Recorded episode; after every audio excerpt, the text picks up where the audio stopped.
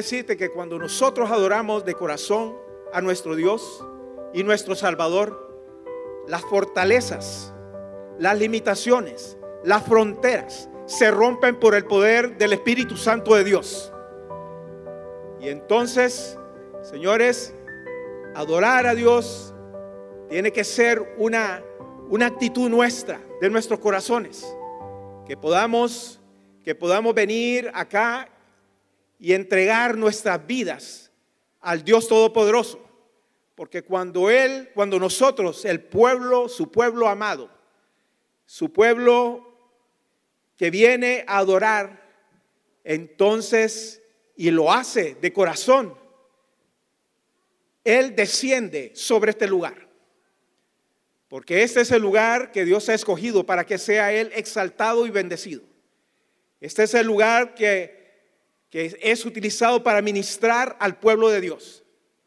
Y es una bendición poder estar delante de ustedes en esta mañana. Y eh, voy a, a comenzar leyendo un pasaje de la palabra de Dios que la encontramos en el libro de Hechos, capítulo 26. Perdón, Hechos capítulo 16, versículo 23. Vamos a comenzar a leer desde allá. Y por favor, los que tengan su Biblia, les voy a recomendar que la abran y que podamos leerla juntos. Porque la palabra de Dios es viva y eficaz y más cortante que una espada de doble filo. Y no es lo mismo solo escuchar la palabra de Dios que leerla y escucharla de uno mismo. Porque esa palabra de Dios es la que transforma nuestras vidas. ¿Lo tenemos ya? No los escucho, mis hermanos. Ok, dice así la palabra de Dios entonces, Hechos 16, versículo 23. Después de haberles azotado mucho, los echaron en la cárcel, mandando al carcelero que los guardase con seguridad, el cual, recibido este mandamiento, este mandato, los metió a dónde? En el, en el calabozo de más adentro. Y les aseguró los pies en el cepo. Pero a medianoche dice la palabra, orando Pablo y Silas. ¿Qué estaban haciendo Pablo y Silas? No los escuché, hermanos. Himnos a Dios. Dice, orando Pablo y Silas cantaban himnos a Dios. Y los presos los oían. Entonces, mire lo que viene cuando nosotros adoramos al Dios Todopoderoso. Y lo que hicieron estos, estos varones, estos apóstoles. Entonces dice la palabra, sobrevino de repente un gran terremoto, de tal manera que los cimientos de la carne de la cárcel se sacudían. Y al instante se abrieron todas las puertas y las cadenas de todos se soltaron. Esta es una cosa impresionante y sobrenatural. Ellos sabían y entendían lo que era la adoración. Y es que el apóstol Pablo, cuando él estaba, dice que, tanto el apóstol Pablo como Silas vinieron a Filipos y fueron puestos en la prisión. Claro, los metieron eh, en la prisión por algo injustificado que habían cometido. Y entonces, además de esto, en los capítulos anteriores, si nosotros recapituláramos un poco, el apóstol Pablo venía de predicar la palabra de Dios, de afirmar a los cristianos de aquellas ciudades, de afirmar a los, a los ancianos y de establecer los gobiernos, el gobierno de la iglesia en cada uno de estos lugares. Pero había una característica muy especial. En algún momento dado siempre eran o apedreado, o azotado, o herido, y puesto en prisión de una manera injustificada. Y siempre que él iba a algún lugar, le esperaba alguna de estas cosas. Ahora bien, cuando Pablo y Sila llegaron a la ciudad de Filipo, de Filipo que es donde caen presos, los acusan injustificadamente. ¿Y sabe por qué? Y si quiere, vamos también ahí, eh, ahí mismo en, en Hechos 16, versículo 16. Mire lo que dice la palabra. Por favor, vaya a su Biblia. Aconteció, dice, que mientras íbamos a la oración, dije Hechos 16, versículo 16.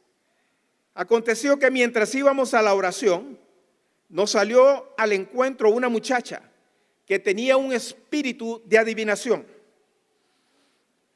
la cual daba gran ganancia a sus amos, adivinando.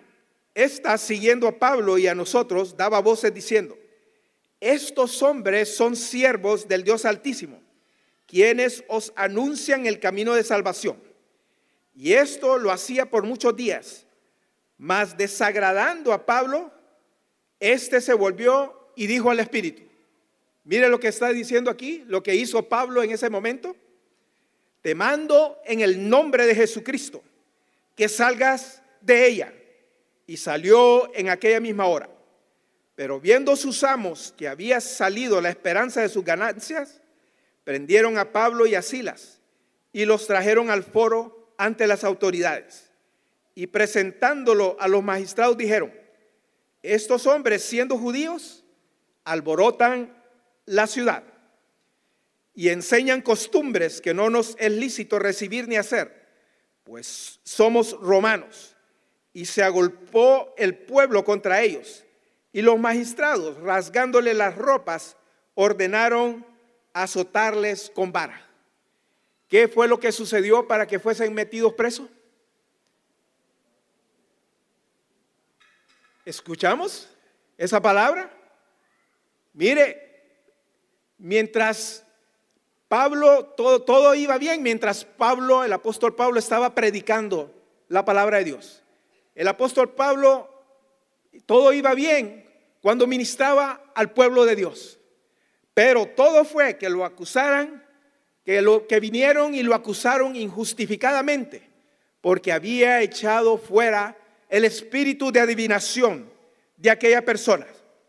Y estos que tenían ganancias, la justificación que dieron es que alborotaban, es que Pablo y Silas alborotaban la ciudad. Pero en realidad lo que sucedió es que echaron fuera un demonio. Si vemos en el libro de Hechos, capítulo 16, versículo 23, eso es lo que está sucediendo. Pablo le ordenó a ese espíritu que saliera de esta, de esta, de esta muchacha.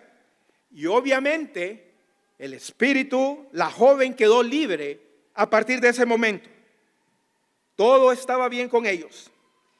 Pero cuando ellos cayeron presos, fue porque esa es una confrontación directa contra Satanás.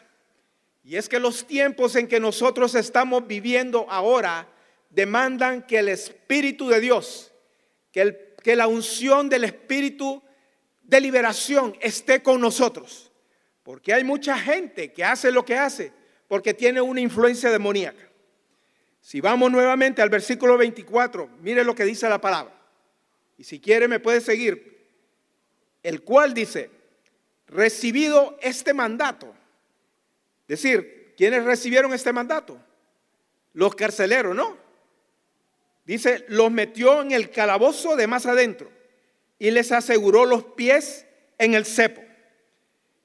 Los historiadores, yo quiero que, que usted comprenda lo que está pasando en este momento, dónde se encuentran.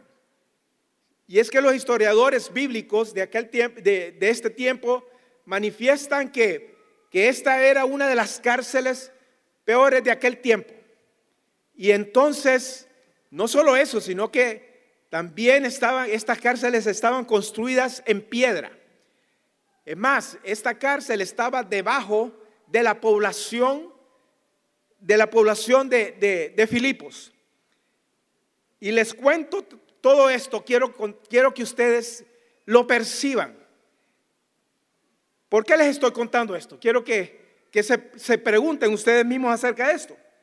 Pues para que vean lo que, lo que significaba, por qué estaban cantando y adorando al Dios Todopoderoso.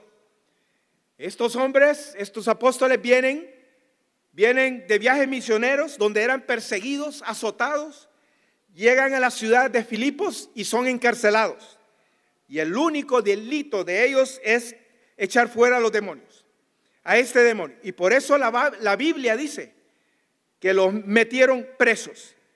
Y si vemos la condición, si pudiéramos visualizar la condición de esta, de esta, de esta cárcel, era una, un lugar lleno de suciedad, era un lugar precario donde estaba frío y estaban ellos ahí heridos y azotados. Y dice que les pusieron un cepo entre, en, los, en los pies. ¿Qué significa este cepo? Quiero que lo visualicen ustedes. Es una, un trozo de madera que tiene dos hoyos. Y esos hoyos sirven para poder amarrar las rodillas de los presos.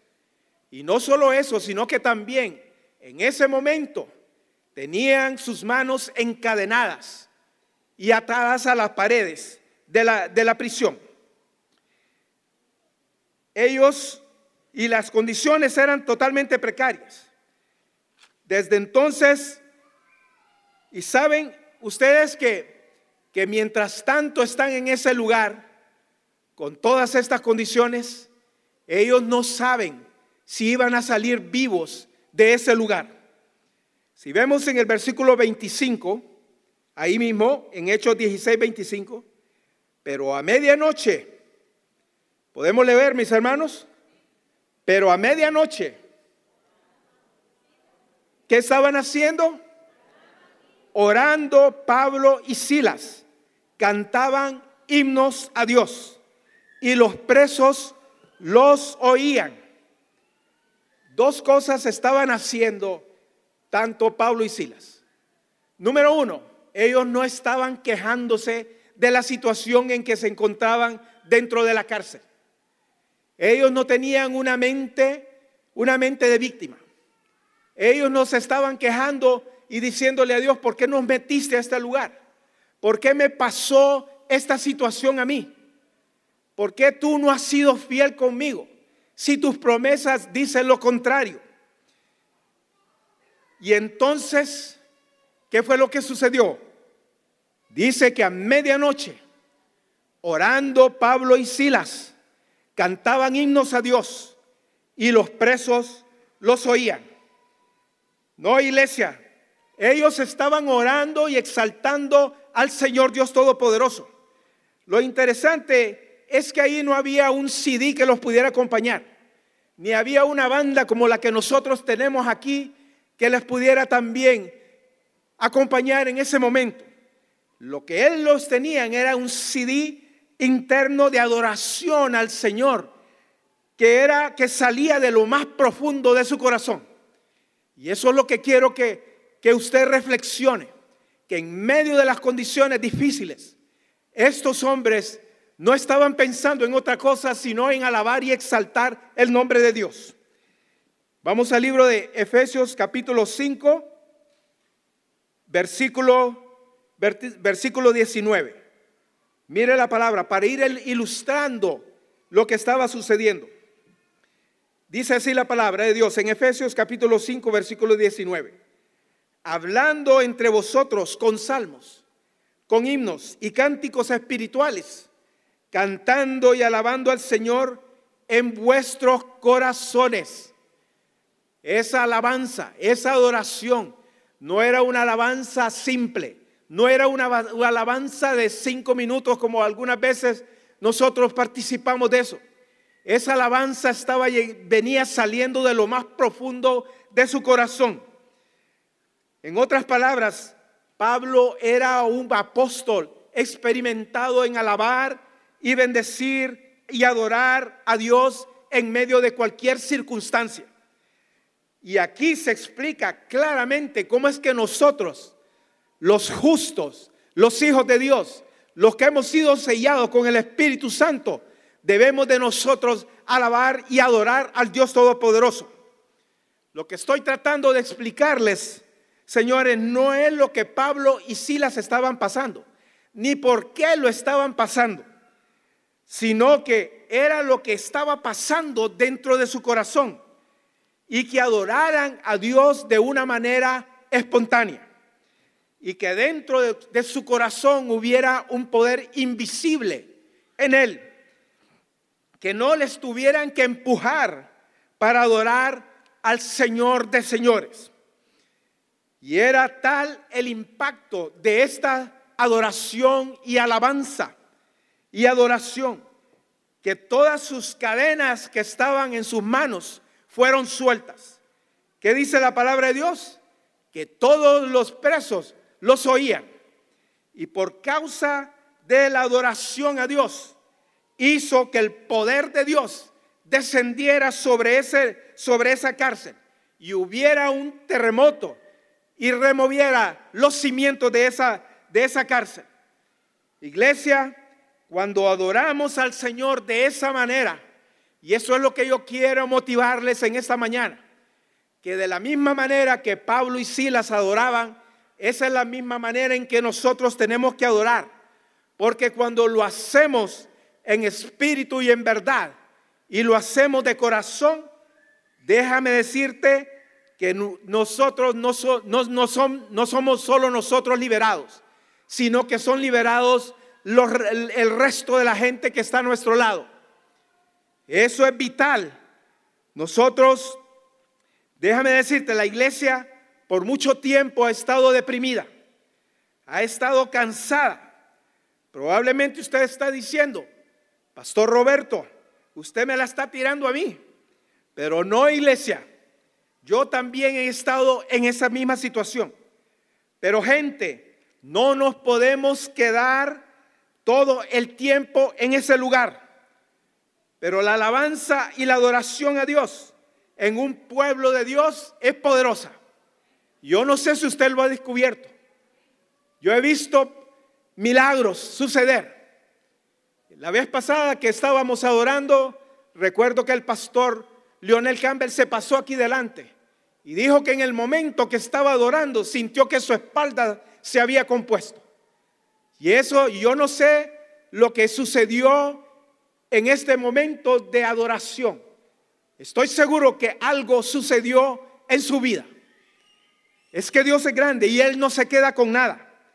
Si la música en el mundo tiene un impacto en esta tierra, cuánto más tiene un impacto la alabanza y la adoración de un justo. Cuando nosotros leemos el libro de Apocalipsis, capítulo 5 y versículo capítulo 4 y, y capítulo 5, no sé si usted lo ha leído, para mí es uno de los, uno de los libros, eh, de los capítulos más, más maravillosos que hay en la palabra de Dios. Usted se da cuenta que la atmósfera que, sucede en el cielo es una atmósfera de alabanza y de adoración para el Señor de señores y Rey de reyes. De hecho, la palabra de Dios dice que todo lo que respira, alabe a Jehová. Y eso es lo que tenemos que hacer nosotros. Todos, si nosotros respiramos, nosotros debemos de alabar a Dios. ¿Sabe por qué tenemos que hacerlo? Porque la vida fluye de la adoración y de la alabanza a Dios. Y nosotros necesitamos experimentar lo que Pablo y Silas experimentaron en ese momento. Ahora bien, ¿qué hizo que Pablo y Silas alabaran al Señor de esa manera? Y vamos a ir al libro de Hechos, capítulo 26. Mire lo que dice la palabra de Dios. Hechos, capítulo, dije 26, del 9, del 9 al 11. Dice así la palabra yo ciertamente había creído mi deber hacer muchas cosas contra el nombre de Jesús de Nazaret, lo cual también hice en Jerusalén. Yo encerré en cárcelas a muchos de los santos, habiendo recibido poderes de los principales sacerdotes, y cuando los mataron, yo di mi voto. Y muchas veces castigándolo, castigándolos en todas las sinagogas, los forcé a blasfemar y endurecido y enfurecido sobremanera contra ellos, los perseguí hasta en las ciudades extranjeras. ¿Cómo es posible que este hombre, un asesino, un hombre que metía presos a hombres, mujeres y niños, que estaba lleno de odio y en, el nombre de Dios perseguía a la iglesia, fue azotado y lo metían en la, en la, en, la cárcel. Y, y él no creía en nadie, no creía en nadie porque creía que él estaba haciendo las cosas como para Dios. Y cuando estaba en la plenitud de su, de su, de su odio contra la iglesia, dice que el Señor se le apareció. Y ahí en el versículo, Hechos capítulo 26, versículo 14, miren lo que dice la palabra de Dios. Si lo podemos leer. Y habiendo caído, dice, todos nosotros en tierra. Hermanos, ¿está leyendo lo que, está, lo que estamos diciendo?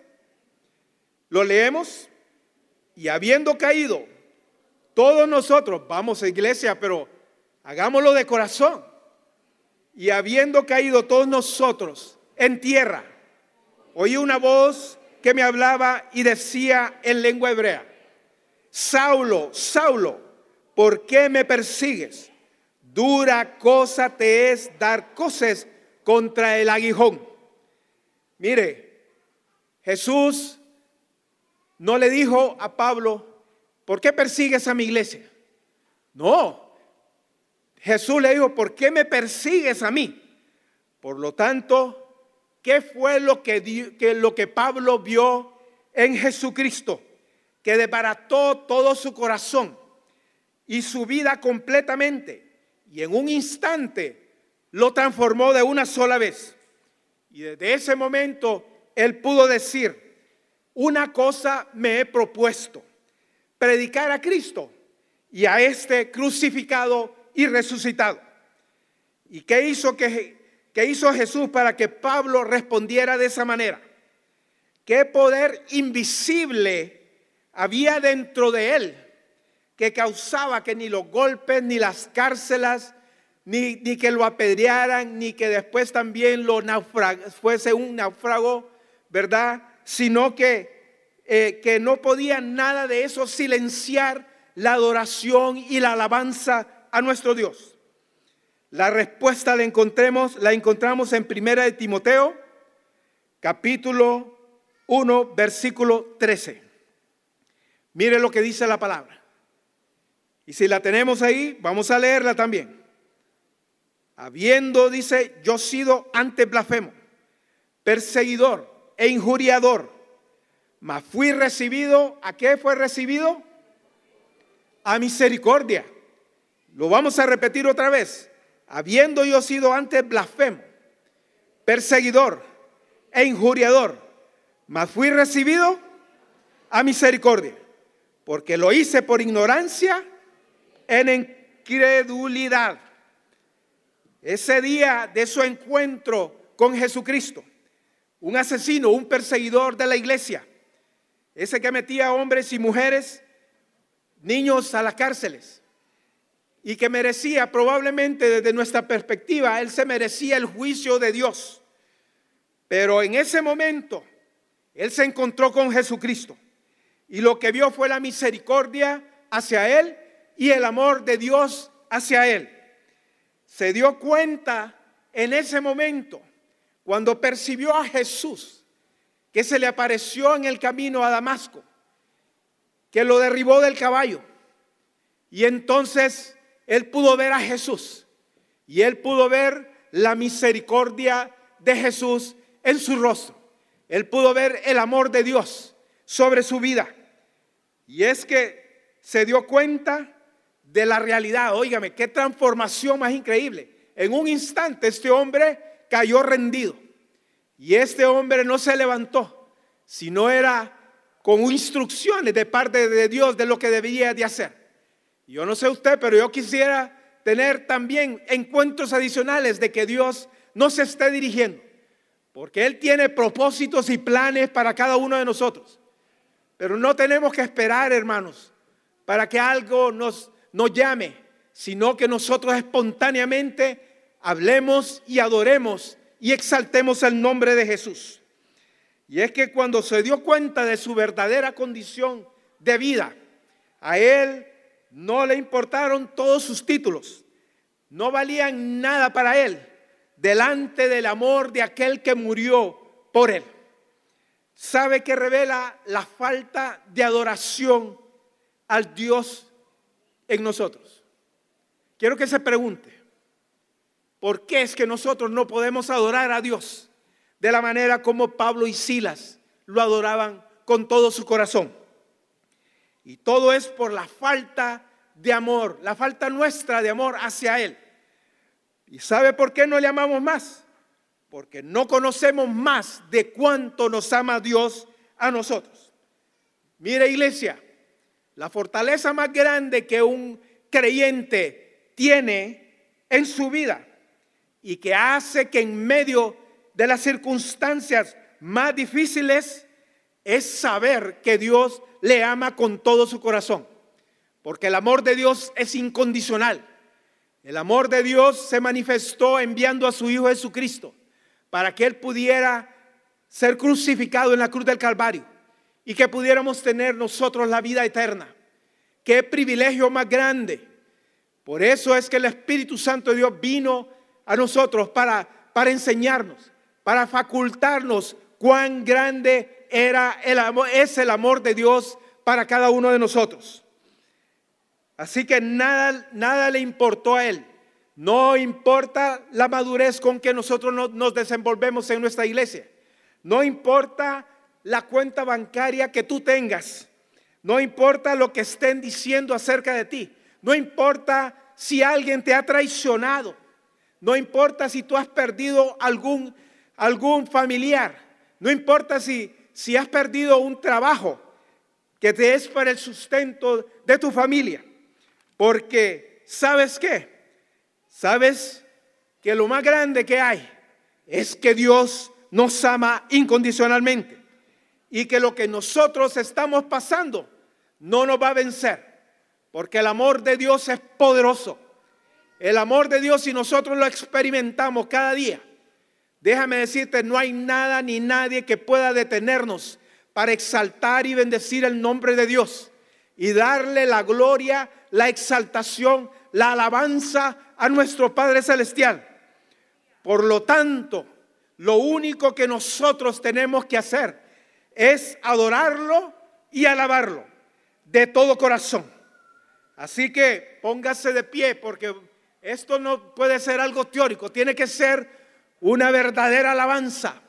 Tenemos que levantarnos, tenemos que sacudirnos de, lo, de nosotros mismos y exaltar y bendecir el nombre de Dios. Recuerde lo que dice Romanos capítulo 8 versículos 35 al 39. Por causa de ti somos contados como ovejas del matadero.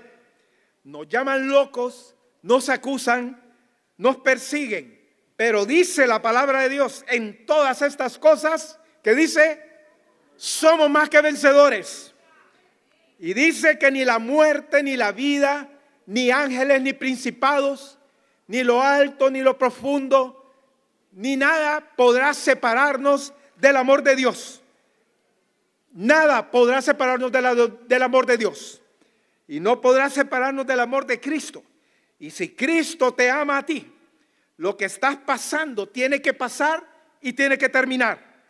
Y si tú lo entiendes, lo único que queda en este momento es alabar y bendecir es glorificar y es exaltar el nombre de nuestro Señor Jesucristo. Tenemos que exaltar la victoria de Cristo Jesús, el Señor nuestro. Es tiempo de decretar, es tiempo de alabar, es tiempo de proclamar la victoria de Cristo sobre nuestras vidas. Porque cuando nosotros adoramos a Dios de corazón, un rompimiento, un milagro, una, tu petición es contestada en el nombre poderoso de Cristo Jesús. Y eso se cumple porque Dios te ama a ti y me ama a mí. Así que es tiempo de adorarlo, es tiempo de bendecirlo y es tiempo de exaltarlo en el nombre poderoso de Jesucristo. Amén y amén.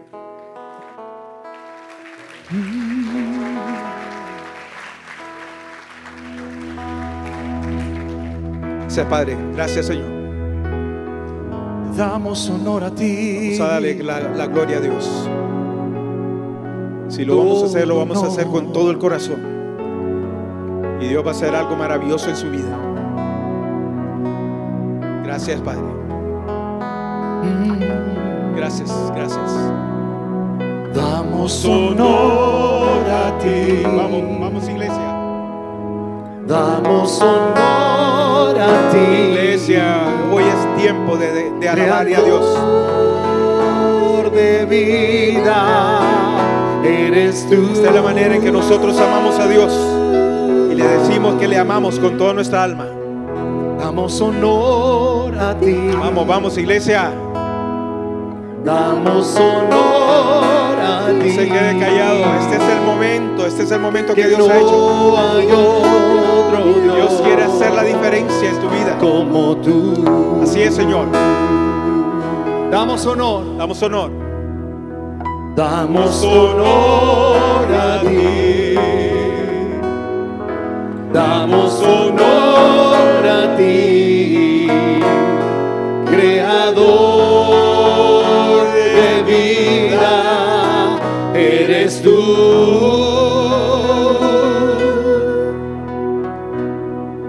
Damos honor a ti. Vamos, vamos, vamos, iglesia. Damos honor Levante sus manos en señal de adoración. Levante sus manos no sin pena. Él es el que merece la adoración y la exaltación. Esta es la manera de adorarlo. Juntos decimos, Rey de Reyes, admirable, eres el principio y fin. No tenga pena. Levante sus manos. Soberano Quiere ver y milagros. sublime, Quiere ver milagros en su vida. eres nuestro Salvador. Despójese de usted mismo ahora.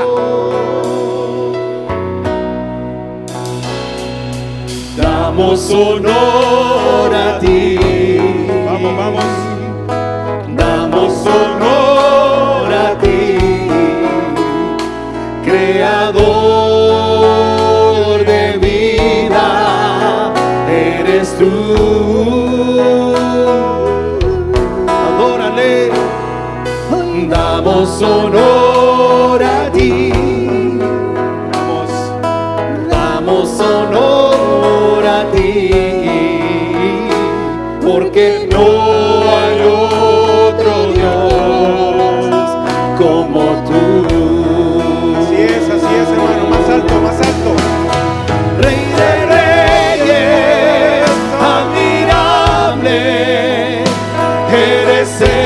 el principio y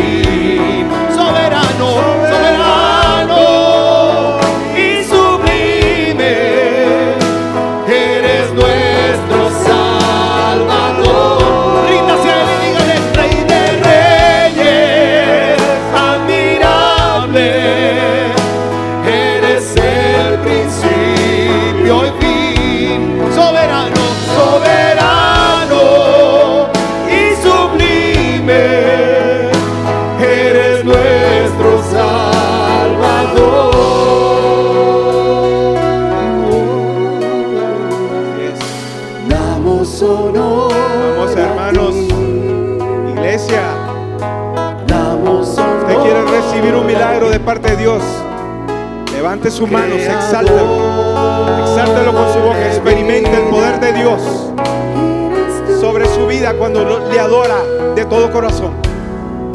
Vamos. Damos honor a ti. Así es, así es. Damos honor a ti, porque no hay otro Dios como tú.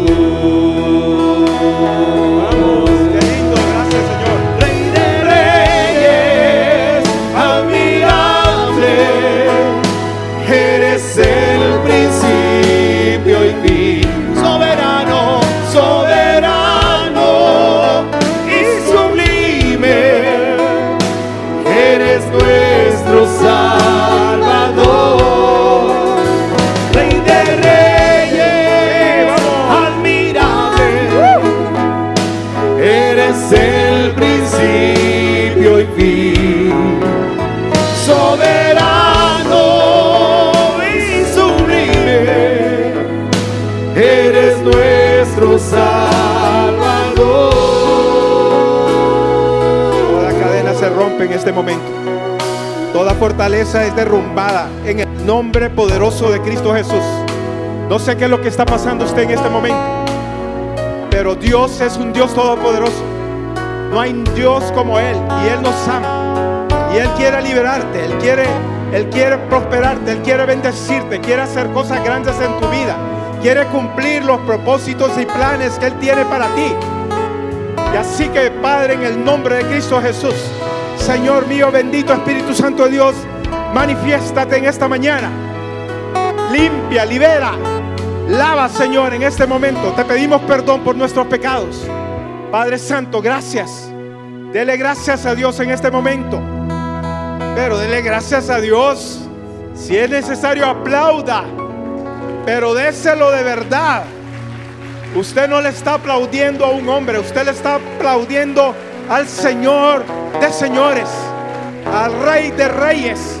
Más fuerte. Qué lindo, Señor. Ese es el Dios que nosotros tenemos. Gracias Padre Santo, gracias. Gracias amado Dios. Gracias Padre Santo glorioso. Qué precioso eres tú.